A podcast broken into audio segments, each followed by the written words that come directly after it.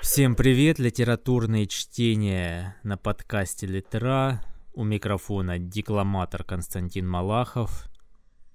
И автор текстов Александр Денисенко. Здравствуйте. Да, сегодня вот такой вот случай. Не так часто это, наверное, бывает, даже с именитыми авторами. Вот с Борисом Акуниным, я знаю, было, что вот читал Александр Клюквин текст, автор присутствовал.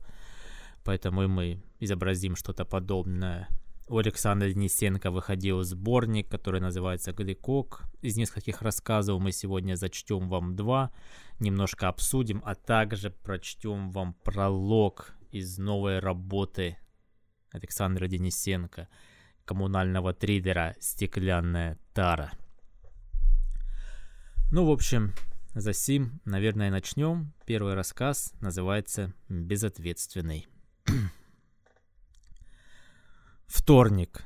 Стеклянный флакон покатился по полу ванной комнаты. Денис, замерев от неожиданности, уставился на испачканный зеленкой ковер.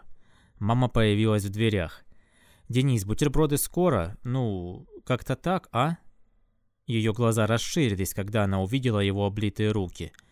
«Я только проснулся, вот и захотел палец помазать, он всю ночь болел». «18 лет, а ума ноль. На прошлой неделе чуть не затопил соседей. Вчера у бабушки гордину сломал, когда тебя просто-напросто попросили повесить шторы.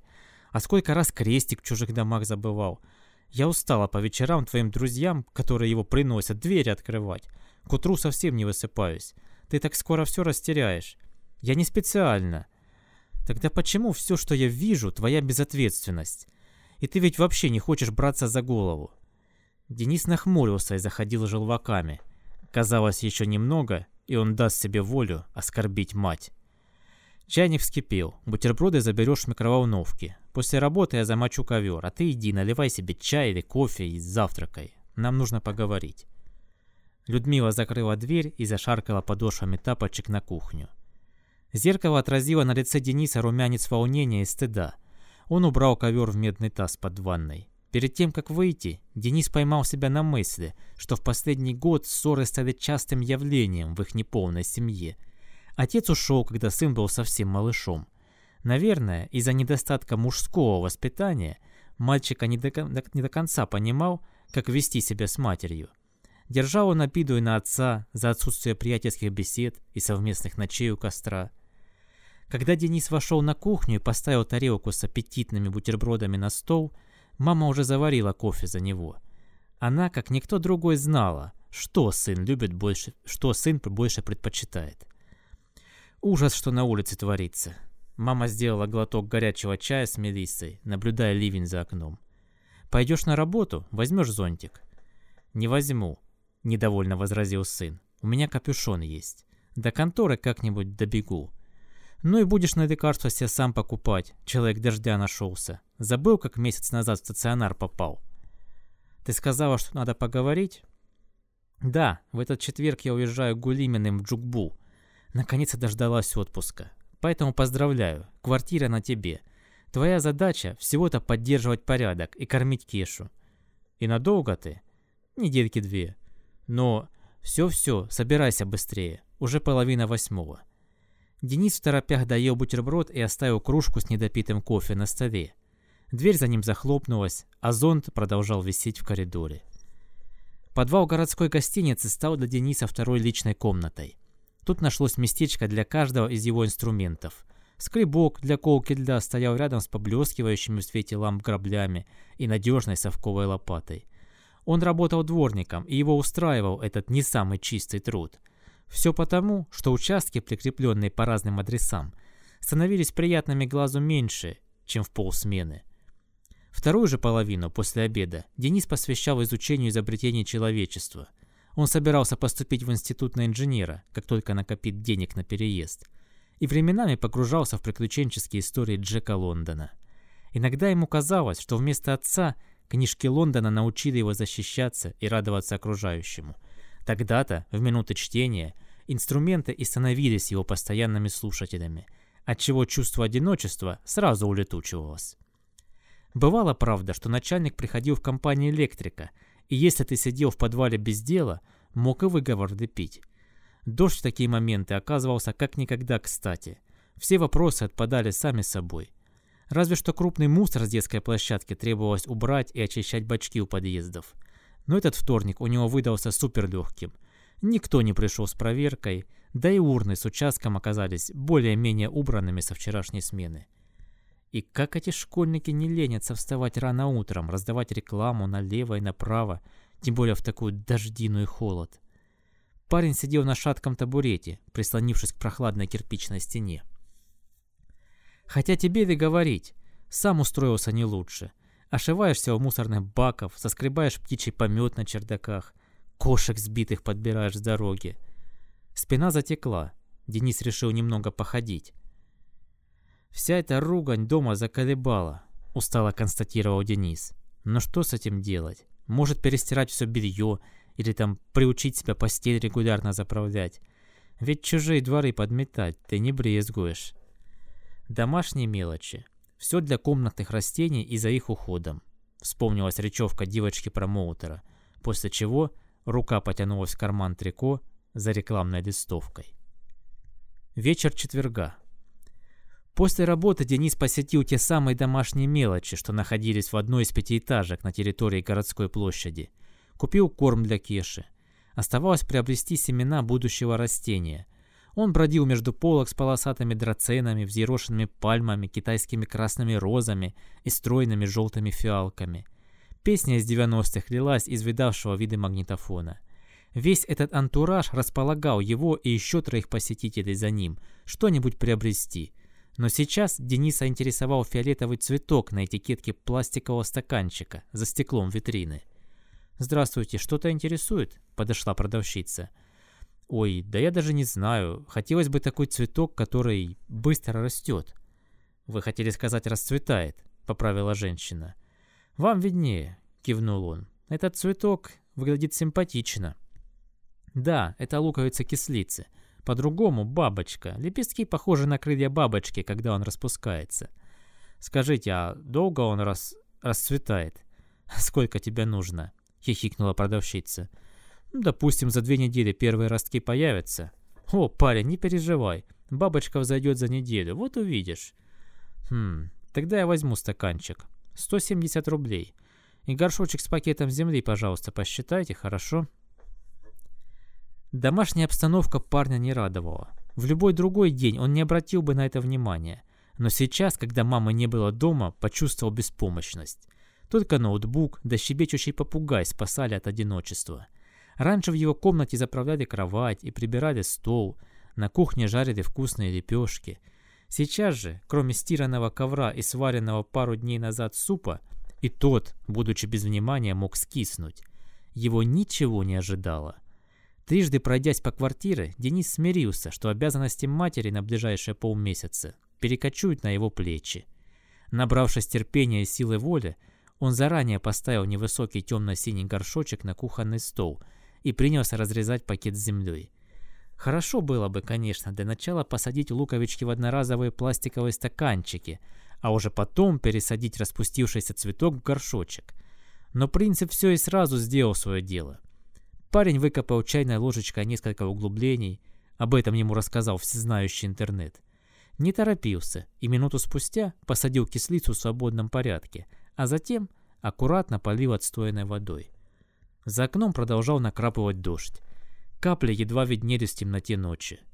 Увлеченный первым полезным в жизни хобби, за исключением чтения, Денис совсем не заметил, как маленькая стрелка настенных часов подкралась к девяти вечера. Парень вымотался, глаза слепались. Очень уж хотелось нырнуть в теплую постель, отдаться миру сновидений, что и сделал Денис. Суббота. Суббота у матери раз в две недели значилась днем уборки. Вот и Денис подумал продолжить традицию. Под рукой оказался оранжевый маркер и календарь. Четверг, включая пятницу, растаяли во времени и были зачеркнуты. «Начинай с малого», — подумал он. Так Денис и поступил. Открыл окна и балкон. Прошло немного времени, и вот теперь дышалось куда свободнее, думалось яснее. Не то, что в царствующей прежде духоте. Он включил пылесос и принялся проходить щеткой недоступные углы и кусочки ламината под мебелью. Очистил от пыли деревянный компьютерный стол. за которым по вечерам выходных просматривал фильмы и пил дешевое пиво с сухариками. Протер книжные полки, шкаф и телевизор в зале. Полтора часа, и жилье преобразилось, вдохновляло и рождало в душе покой. Не осталось без внимания кислица. Денис пять или семь раз в течение пары часов подходил и долго выискивал намеки на изменение посаженных луковичек. Но, к сожалению, природа умеет хранить тайну намного лучше людей. За ужином Дениса посетила мысль. Если я до сих пор не могу отдохнуть, то как же тяжело маме каждый раз вот так все драить. Последний половник борща Денис съел неохотно, но вспомнил вкус из детства, когда был не прочь уплести две тарелки вместо одной. Тогда, в целях подкрепления иммунитета, мама натирала корку нарезанного хлеба чесноком. Получался ядреный вкус, зато никакая зараза не прилипала. Поужинав, парень решил провести остаток выходного на улице. Нигде не было Денису так спокойно в городе, как на набережной среди высоких елей и журчащей, бегущей реки. Отсюда открывался великолепный вид на берег противоположного района. Больше всего ему нравилось наблюдать изредка идущие по мосту вдали товарные поезда. Стук колес и протяжный приветствующий гудок привозили с собой отголоски жизни предшествующих городов. Сидя на огромных камнях, смотрел он на картину, написанную природой, мечтал и с особым замиранием сердца наблюдал багровый закат, что прятался за серые пятиэтажки. Денис шагнул из подъезда в коридор. Мама шла в зал. Тогда сын бросил вопрос. Что со спиной? Она шла, прихрамывая в розовой домашней футболке. Поверх нее поясницу и живот укутывал широкий компрессионный бинт. Ничего, видимо, продуло. Она прилегла на диван. Стоило Денису выпустить мать из поля зрения, чтобы повесить курточку, как вдруг обернувшись, он поймал на себе пугающий, ненавистный взгляд. «Мам, все в порядке? Ты как-то смотришь?» «А как я на тебя смотрю?» «Все правильно. Смотрю на тебя, как мать неблагодарного сына». «Что? Я не понимаю, о чем ты. Безответственный», — повторила Людмила. «Но...» «Сынок, как же тебе не стыдно? Совсем мне не помогаешь». Слова матери лились сквозь истерический, злорадный смех. «Нет, прекрати. Прекрати называть меня без от...» Денис видел, как одежда на маме, диван, ковер, и его ладони наливаются изумрудным оттенком. Денис проснулся. Собрал со стола пустые бутылки пива и газировки, пачки из-под сухариков и чипсов, и пошел на кухню налить себе стакан воды. «Три? Целых три отростка?» Денис протер глаза. Думал, показалось. Кислица проклюнулась только на восьмой день. Три ростка из восьми. Совсем не крылья бабочки, но уже листочки клевера. А вдобавок и фиолетовый окрас показался Денису симпатичным. В голове всплыла мысль. Хобби подобно освоению навыков. На выхлопе пожинаешь удовольствие. И Денис не мог с этим не согласиться. Он обратил внимание на содержимое мусорного ведра. «Прекращай, идиот, не ведись ты на эту гадость», — произнес он. Успокоившись, спустя 15 минут он прошел в зал к подставке треноги. Когда Кеша капризничал и отказывался залетать в клетку, Денис подходил, пальцами постукивал по кормушке и отходил назад на несколько шагов. Попугай, осторожно изучая ситуацию, цеплялся за прутья, перепрыгивал на искусственную веточку и, шустро хлопая крыльями, оказывался внутри выделенных ему владений. Этот трюк начал срабатывать с третьего раза. Тогда-то Денис и понял, как, не теряя времени, ловить любимца. Так и в этот раз. Очищая яблоко, он отрезал кусочек, помещал между тонких прутьев решетки и ожидал, пока пернатый не заскочит в клетку. «Что ж ты все курлычешь? По-человечески бы поболтал, что ли? Без компании скукота смертная». В ответ он получил лишь очередной щебет. «Нет, давай по-другому. Привет. Скажи. Привет. Курлык, курлык. Скажи, Денис. Денис. А Кеша только и делал, что клевал яблочную дольку, вертел желто-зеленой головой, да хлопал черными глазами-бусинками. Курлык, курлык. Кеша, а скажи, Люда, Людмила. Но попугай, насытившись долькой, проигнорировал просьбу. Птичка отвернулась полюбоваться собой в зеркале и постучать клювом по собственному отражению. «Эх, все с тобой понятно, птица», — отмахнулся Денис. Он с минуту еще смотрел на питомца и повернулся проверить кислицу. «Еще два? Классно! Но, к сожалению, один новый росток оказался не похожим на остальные. Форма клевера была деформированной, черной. Росток походил на скорченный финик или изюм, поэтому, по совету неизвестного автора статьи, его пришлось обрезать. Ну, надеюсь, оставшиеся три удачно расцветут. Слово «расцветут» вызвало улыбку. Оно ассоциировалось у Дениса со словом «рождение». Взглянув на остальные, уже повзрослевшие ростки, Денис заметил, как они, словно гусеницы, сбросили тесные коконы и расправили фиолетовые, светящиеся в солнечных лучах крылья. Теперь кислица гордо могла называться бабочкой. Четверг.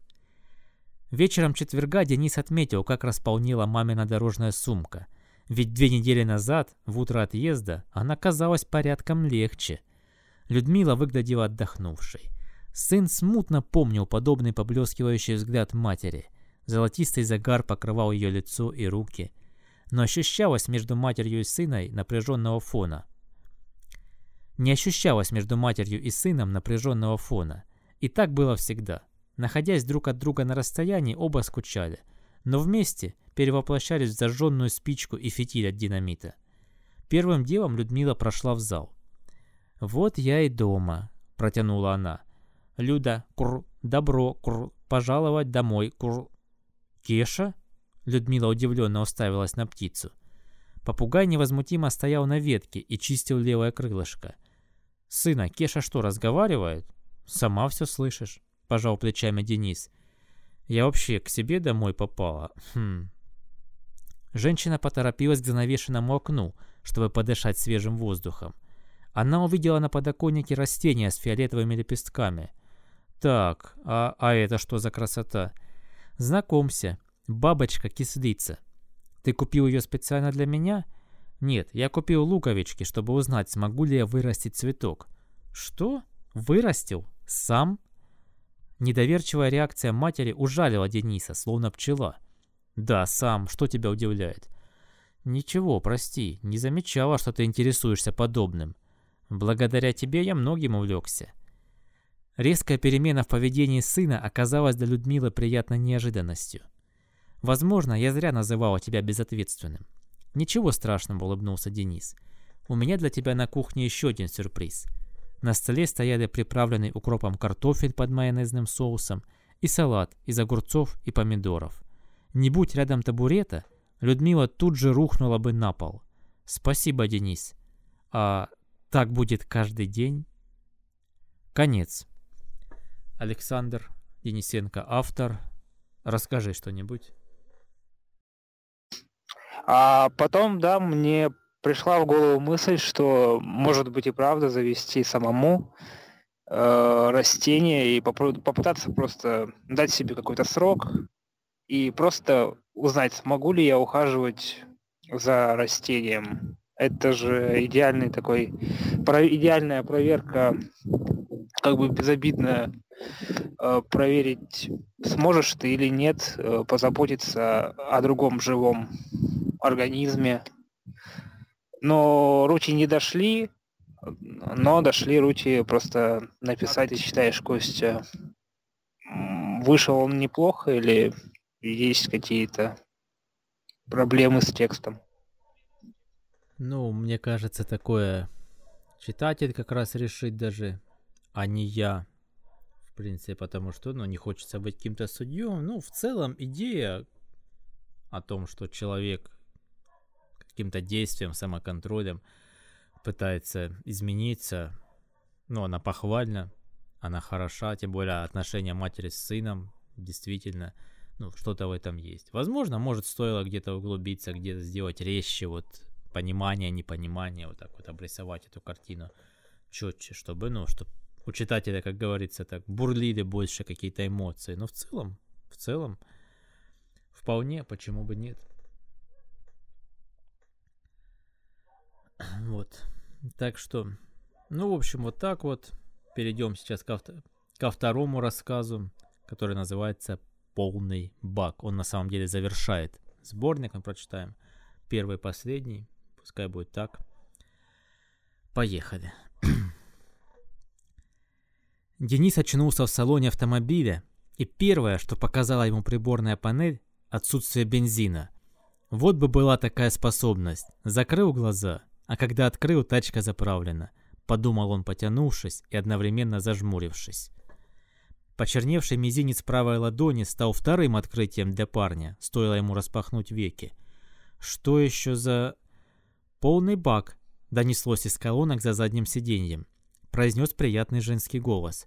Вы попросили команду 002. Заправка автомобиля больше не обязательно. Счастливой дороги и, пожалуйста, смотрите по сторонам. Денис просидел в полной тишине по ощущениям минут 20. Он не отрывал взгляда от брелока на ключах зажигания. Американский солдат в каске и с полосками от сажи на щеке. Вдруг щелчком, будто пасть аллигатора, раскрылся бардачок. Внутри лежал снимок. «Напоминаю, прошла минута, а вы так и не завели автомобиль. Рекомендую вам сделать это иначе». Денис почувствовал, как жжется безымянный палец правой ладони. Вновь полюбовался теперь уже мертвым мизинцем и сильно-сильно зажмурился. Но, к сожалению, он не приобрел свой прежний оттенок. Девушка на фотографии твоя невеста. И ты ее убил, всадил нож в сердце. А все из-за чего? Из-за четырехколесного куска железа, которую вы не смогли поделить. Но готовы были поклясться, что все у вас будет общим. Ну что ж, ты победил. Теперь Мустанг твое спасение. Или дорога в преисподнюю. Вот в этот раз певчий тон не казался Денису такой уж приятной. Но я не... я не мог так поступить с Милой, уверял он невидимую собеседницу своей невиновности. Ты просишь что-то у меня, а я беру взамен твое.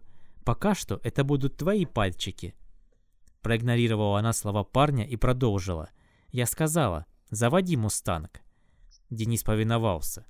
Как только мустанг дал свой животный клич, магнитола включила классический джаз. Чарльз. Перед Денисом была только широкая трасса за лобовым стеклом. Дорога вела далеко вперед, где кроваво-алое солнце клонилось за горизонт. Парень медленно выдохнул, а также, не торопясь, нажал на газ.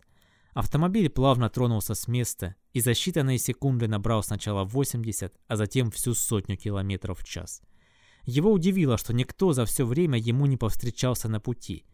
«Может быть, тут такие правила игры?» – задался он вопросом. Рев авто слился с шумом ветра. Спустя еще минут 15 через полуоткрытое стекло боковой дверцы в салон влетело насекомое и села на угол лобового. «Привет, подруга», – безэмоционально сказал Денис и махнул ей ладонью. «Жжж», – был ответ крылатого создания. Ему вспомнились слова дедушки, когда они сидели на веранде лет 16 назад. «Если за лето меня ни разу не ужалила оса, Значит, я бесполезно прожил год. Денис старался не спугнуть примостившуюся на стекле гостью. У него возник вопрос. Неужели я и вправду не сделал за год ничего хорошего? Обладательница полосатого жала и не думала покидать нагретое место. Может, я и вправду имею отношение к убийству этой девушки? Взгляд его зеленых глаз переместился на снимок на соседнем сидении. «Девять часов ноль ноль минут», — дала знать девушка из колонок. Она прервала песню откровения группы «Сток-лист». Парня передернуло от внезапного, но теперь уже знакомого голоса. Он вдруг подумал, что невидимая особа окончательно возьмет его в оборот. Но, к счастью, она всего лишь напомнила ему время. А он уже самостоятельно от страха за потерю всех пальцев на правой, а то и на обеих ладонях добавил «Поторопись». Парень надеялся, что это хоть как-то поможет, нажал на кнопку выключения магнитолы – но дисплей написал «Error». Ошибка, что нельзя выключить. Денис щелкал на кнопку, пока не заболела подушечка указательного пальца. «Нет, нельзя», — произнес осточертевший голос. «Следи за часами». «Ну супер, ничего не скажешь». Денис открутил колесико волюм, чтобы хоть так ее не слышать. Позади до парня донесся рев совсем другого движка, отличного от автомобильного. Справа к нему присоединился Иш красного цвета. Его хозяином был коренастый мужик в выцветшей каске. Когда-то она имела оранжевый оттенок, но сейчас блестела от солнечных лучей.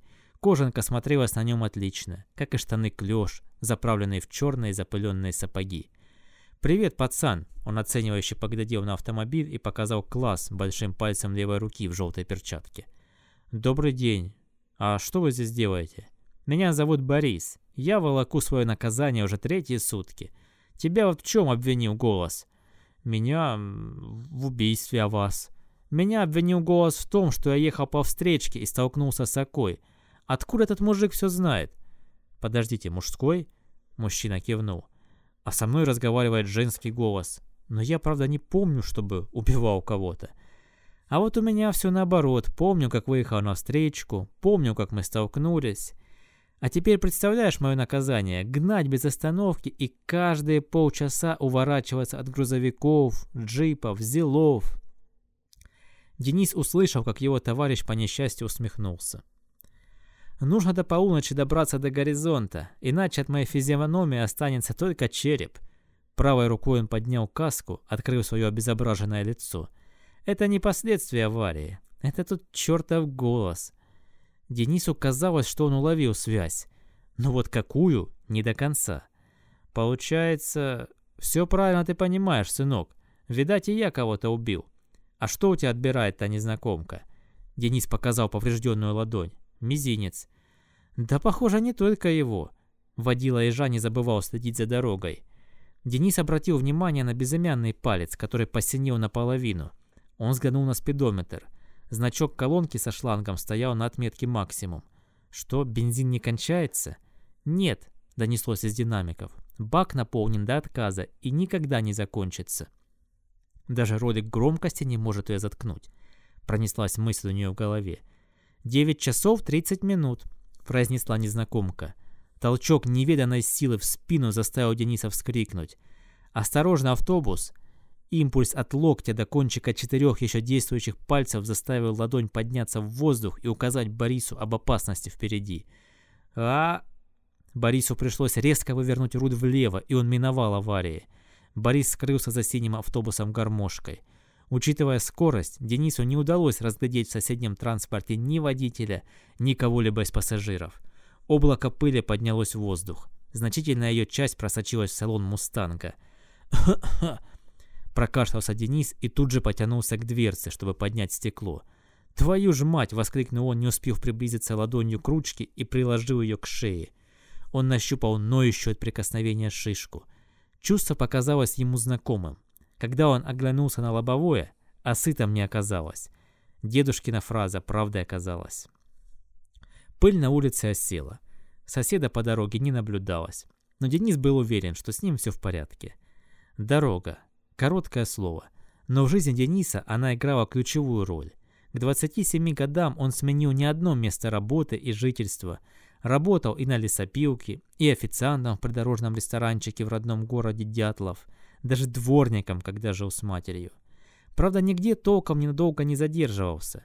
То его обхают мужики за то, что не до конца понимают суть работы со станком, то не найдет общего языка с администратором зала – все это он помнил, но сколько бы ни всматривался в фотографию, внешности невесты не узнавал.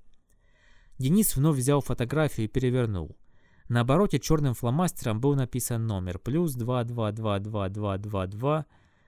Денис не нашел мобильник ни в карманах джинсов, ни в карманах потрепанной кожаной куртки. Двойки? Номер из одних только двоек. Это ведь бред такого оператора и не существует вообще. Правда, что ли? А ты попробуй набери произнес знакомый женский голос. Денис нашел телефон во внутреннем кармане. Набрал. После пяти длинных гудков ему ответил все тот же девичий голос. «Переверни фотографию». Последовали короткие гудки. Денис почувствовал вкус морской воды на губах, когда перевернул фотографию. Теперь на ней был запечатлен мыс Доброй Надежды. Место, где, как помнил парень, он мечтал побывать. Ему хотелось, в этом он был уверен, встречать закаты и рассветы в компании своей избранницы и детишек. Денис положил фотографию обратно в бардачок. Безымянный палец тоже омертвел. Как омертвело, это он увидел в зеркало заднего вида, и мочка уха. Теперь мужчина не чувствовал двух пальцев правой руки, а когда дотронулся до правого уха, понял, что и мочка не реагирует на касание. «Ты сгниешь во мне заживо, если не признаешь свою вину», я тебе это обещаю. Если ты утверждаешь, что я и вправду виновен, приведи доказательства. Вот это уже другой разговор. 13 часов 00 минут. В нескольких километрах впереди, словно только что зажегшаяся в небе звезда, сверкнула точка. Как час дня? Вот недавно ты ведь говорила, что только 9 утра. Денису стало сложнее дышать. Изображение маяка на мысе Доброй Надежды, как ему казалось, помогает ему справиться с накапливающимся адреналином. Но делать это с каждым вздохом становилось все тяжелее. Как будто им овладел спазм, и только когда парень набрал максимальное количество воздуха в легкие, его начало отпускать. Денис медленно выдыхал, а в это время окружающее расплылось в его восприятии. Вопрос был проигнорирован. Это, когда-то мелькнувшая вдали точка, стала значительно ближе и оказалась кирпичным зданием автозаправки с четырьмя колонками. Называлась заправка Липноэл. Несмотря на то, что «Мустанг» Дениса на скорости 85 км в час проезжал мимо, картинка за лобовым стеклом показывала сцену на заправке в замедленном режиме. Парню удалось хорошо разглядеть стоящий у колонки «Мустанг» с точно таким же рисунком льва на капоте, как и у себя – в мужчине, который стоял у машины и размахивал руками, он узнал свою внешность, одежду, повадки в жестах. В его предполагаемой девушке вспомнилась когда-то мертвая на снимке невеста. «Отдай ключи, мила», – потребовал парень в кожанке, как у Дениса. В левой руке он держал полупустую, скорее всего полулитровую бутылку виски Джек Дэниелс. Насчет названия Денис не был уверен до конца, просто этикетка походила именно на этот виски. Правую руку он сунул в карман джинс. «Нет, милый, ты только выпил, тебе нельзя садиться за руль». Парень разбил бутылку дорогого алкоголя об асфальт. Он явно верил в то, что это подействует, и девушка в пальто сдастся. «Твои родители подарили этот хренов мустанг нам обоим, так что будь добра». Он вынул из кармана джинсов складной нож с бежевой рукояткой.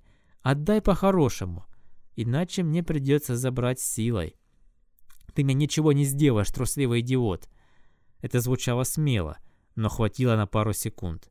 Не успел Денис в автомобиле моргнуть глазом, как прошлый он воткнул короткое лезвие ножичка в область сердца своей избранницы. Бирюзовое пальто покрылось темно-бордовой кляксой на ее груди. Тот Денис настоящий никак не мог поверить, что и вправду был способен на такое хладнокровное убийство. Денис на заправке медленно оттащил девушку за автомобиль и положил на асфальт. Денис в «Мустанге» видел, как его двойник сел в автомобиль, услышал, как тот со слезами произнес «Хочу забыть это все». Замедленная съемка снаружи тут же набрала свой прежний ритм. Шла как и следует, когда движешься на машине на высокой скорости. «Неужели я и правда убийца?» — мысленно спросил он у себя. Теперь и номер из 11 двоек казался логичным. Два — количество его желаний. К моменту, когда он давно проехал злочастную заправочную станцию, Горос сообщил, что уже пять вечера, предплечья и кисти отяжелели. Все потому, что пока наблюдал за собственным преступлением, он потерял мизинец и безымянный палец левой руки и теперь держал руль всего шестью пальцами. Вдобавок ко всему понял, что в процессе замедленной съемки время течет быстрее, а солнце садится все ниже и ниже. Хотелось есть, также хотелось в туалет по-маленькому. Но жить хотелось больше. Поэтому пришлось расслабиться и намочить джинсы и сиденье. Терпеть боль в предплечьях не оставалось сил. Оставшиеся пальцы тоже стали подводить. Денис понимал, что они не спеша не имеют. Парень отпустил педаль газа, хоть и понимал, что времени остается не так уж много. Ему нужно было собраться с мыслями и все как следует обдумать. В салоне появился запах мочи. «Привет, милый!» Знакомый голос приобрел полупрозрачный силуэт девушки в бирюзовом пальто на соседнем сиденье из ниоткуда. Бежевая рукоять ножа была реальной и торчала у нее из груди. «Признайся, ты ведь скучал, правда?» Накрашенные насыщенной красной помадой губы изогнулись в улыбке. Денис уже не знал, как себя вести. Пугаться не осталось сил, а смеяться было не к месту. Он просто наблюдал за солнцем. Солнце, в свою очередь, почти вышло за горизонт. Голос ласково прошептал «Двадцать четыре, ноль ноль». Прозрачные губы коснулись щеки Дениса. «Извини. Прощай». «Мустанг» 67 -го года взорвался в полночь. Конец. Саша, комментарий. Меня слышно? Я просто отключал микрофон, тут внешние проблемы были. В общем, э, расскажу. Я просто удивлен, как это звучит со стороны. Э, ну, примерно, ну, э, хорошо, хорошо. Э, по-моему, я даже услышал свой один косяк в тексте или упущение. Ну ладно. Расскажу, как это все создавалось. Значит, во время пандемии выдался такой месяц, когда я поставил себе четкую цель написать 10 тысяч слов другого произведения, которое вы услышите попозже. Я добился своей цели, и просто этот рассказ вылился из предыдущего произведения, которое вы услышите. Просто мне хотелось после тренировки в 10 тысяч слов, мне хотелось написать еще и вдобавок э, небольшое произведение, что я и сделал. Э, вот. Э, как-то расскажу, что эта идея вообще появилась у меня в «Белой газели» дядиной. И мы остановились на, на заправке, и я вот такую глупость типа сказал, что вот бы было классно, если бы бак заполнялся сам. Закрыл глаза и открыл. И решил, что это будет началом произведения. Вот. Э, такая же история, та же история продолжается и с осой. Оса, две осы к нам залетели. Э, и, значит, это уже было после э, написания рассказа.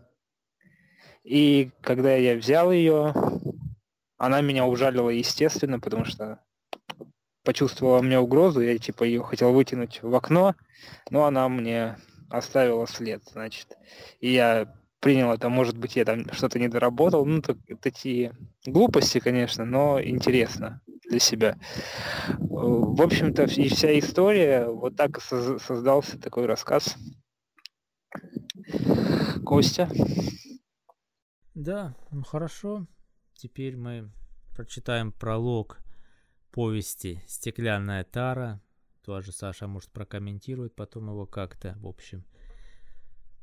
Да, решать вам. Отписывайтесь, кстати, если дослушали до этого момента. Послушайте пролог, отписывайтесь, комментируйте, вступайте в группу ВКонтакте, которая так и называется «Стеклянная тара». Ну, а мы начнем. Итак, пролог. Пересчитывать купюры перед бедняком все равно, что есть перед голодным. Обоих жалит одинаково, думал Денис Бардин, сидя на подоконнике своей съемной квартиры и наблюдая, как за окном в предвечерних сумерках кружит красно-золотистая листва. Думал так каждый раз, когда видел при входе в магазин старенькую бабушку, инвалидов, просящих милостыню у ворот церкви и нуждающихся неподалеку от старого заброшенного театра драмы. Синьевской Город желтых автобусов, серых домов и вечно хмурых улиц. Город, в котором он жил, перетерпевал не самое лучшее время. Его население насчитывало чуть более 500 человек, 80 из которых работали в единственном на весь город жилищно-эксплуатационном управлении. 25 лет назад бумажные деньги, как и монеты, обесценились. Их сменили стеклянные бутылки и стали местной валютой валютой, за которую можно было получить еду, билет в соседний город или любую другую продукцию. Весь пластик утилизировали из-за нанесения вреда горожанам. Стекло посчитали экологически чище пластика. Казалось, исключив деньги из обыденной жизни, ситуация изменится, а люди станут менее алчными, и в конце концов преступность сойдет на нет. Но все оказалось большим заблуждением, сравнимым с сюжетами Стивена Кинга – где люди заключены сложными ситуациями и пытаются найти выход, не став при этом сволочами и преступниками. Нельзя сказать, что Синьевской был бездушным городом, но находясь в нем, Денис ощущал себя не в своей тарелке, чувствовал себя уязвимым. Мысль пришла не случайно. Последние семь лет Денис не видел семью, но теперь, повзрослев, он решил, что нужно кардинально менять жизнь. «День будешь?» Ева протянула ему полупустую бутылку вишневого эля. «Ты что, забыла? Я год как не пью». «Ну и ладно, мне больше достанется». Темноволосая девушка поправила дужку очков и сделала, наверное, самый продолжительный глоток в ее жизни. Она была с коротко стриженной брюнеткой, и эта прическа, по мнению Дениса, ей очень подходила. «Я лучше молока выпью, слышь, Макс?» — обратился он к другу. «Кинь бутылку, что на столе». «Сейчас, три секунды». Невысокий коренастый парень держал в правой руке дротик и пытался прицелиться в мишень, висящую на двери при входе в комнату. Он сделал бросок, и дротик, словно стрела лучника, выбил 8 из 10. Вслед за ним бутылка прилетела в руки Дениса. «Благодарю». Денис получил в ответ кивок друга. Настала очередь Светы поражать цель. «Ты сегодня сам не свой. Что-то случилось?» «Да я решил уволиться к началу зимы». «Но куда ты подашься? Сам ведь знаешь, что сейчас с работой все очень туго». «Понимаю, но то, что я вижу со стороны, меня не очень радует. Высокомерные взгляды, отношение к людям как к свиньям. Ты понимаешь, что для того, чтобы переехать, тебе понадобится куча стеклянной тары, тысяч пятнадцать бутылок. Даже если я попрошу своих тебе помочь, на это уйдет уйма времени. Денис оторвался от разговора, когда увидел, как Света достает из заднего кармана джинсов пачку никотиновых пластин с яблочным ароматом. Ну, правила все помнят, да? Если надумали дымить, то, пожалуйста, делайте это на балконе. Как скажешь, босс. Улыбнулся Макс, взял Вику за руку и забрал ее с собой. Во время краткого замечания Ева повернулась в полоборота. Денис увидел на ее лопатке тату черной воющей на луну волчицы. Денис убедился, что дверь балкона закрыта, и Макс с Викой ничего не слышат. Вновь встретившись взглядом с Евой, он продолжил. «За это можешь не переживать. Половину я уже собрал. Как? Где же ты хранишь их? Недавно обзавелся складом. Покажу вам чуть позднее. Ты только про склад им не говори пока что. Договорились. Ребята на балконе выдыхали струи дыма пластинок. Аромат то и дело просачивался в комнату и добирался до остальных. Они сделали по последнему вдоху, выплюнули пластинки и зашли в комнату. «Дэн, ты что, правда хочешь уехать? Ты это серьезно?» «Серьезнее некуда», — кивнул тот. «Особенно после этого». Денис спрыгнул с подоконника, подошел к своей кровати, заправленной пледом. С полминуты пошерудив рукой под кроватью, он достал кухонный нож. На лезвии красовались темно-алые узоры запекшейся крови. Ева не понимала, что происходит. Она просто прикрыла рот ладонью и отвернулась. «Я надеюсь, это не твой личный нож?» «Мой». «Тогда Чья на нем кровь, чувак? Мужика, который приставил мне пистолет в живот. Но почему именно тебе? Он хотел отжать у меня жестяные и стеклянные бутылки. Поняла, кто это, прошептала Ева. Но самое интересное вот это. Денис подошел к стенному шкафу и достал с верхней полки коробку из-под кроссовок зеленого цвета. Ни девушки, ни Макс не понимали, что ждет дальше – на дне картонной коробки лежал пистолет с темно-красной рукоятью с пятиконечной звездой. «Макаров», — констатировал Макс. «Когда-то он занимался в тире и кое-что понимал в оружии. И где ты его взял?» Света кинула на него подозрительный взгляд. Пожертвовал своего запаса пару бутылочек из-под коньяка. Они в наше время стоят больше, чем любая стеклянная тара из-под любого другого напитка. И зачем же он тебе? На случай, если мне откажут в увольнении по собственному. Конец пролога. Саша. И снова я с вами. А, эта идея... Меня нормально слышно? Вот. Эта идея родилась... Сейчас э, скажу. Осенью прошлого года я тогда еще работал в ЖЭО, и я убирал тары какой-то. Э, будет война.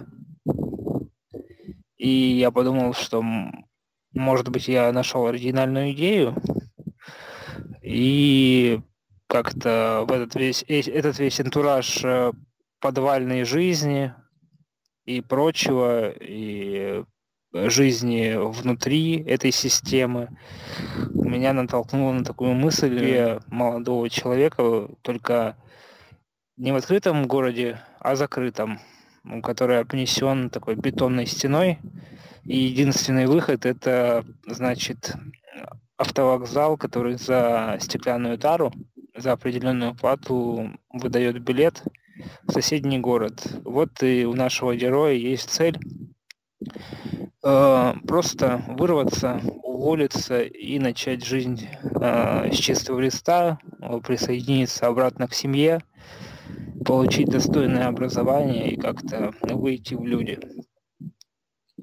Э, это было написано на съемной квартире. Я снимал в течение четырех месяцев и как-то было немножко одиноко, но хорошо, что у меня было такое хобби, как писательство, и я просто прототип брал со своего, своей съемной квартиры, просто сел на подоконник и представил вот эту сцену, что они общаются между собой. Но дальше какая-то была заминка, я долгое время не продолжал, потому что не знал, как дальше интереснее начать. Но со временем нашел какие-то подвижки, э, то есть какие, какие-то зацепки, какие-то внешние факторы, просто что меня окружало, мой подвал, в котором я сидел 10 месяцев с тараканами, ну, где я хранил, точнее, свой, свой э, шансовый инструмент, так скажем. Вот. И в свободное время там проводил время свое. Т- такая история. В общем, читатели, слушатели, решать, как всегда, вам. С вами был подкаст Литра, точнее его литературное чтение. Всем до следующих эфиров. И я, Александр Несенко, с вами прощаюсь. Всем пока-пока, удачи.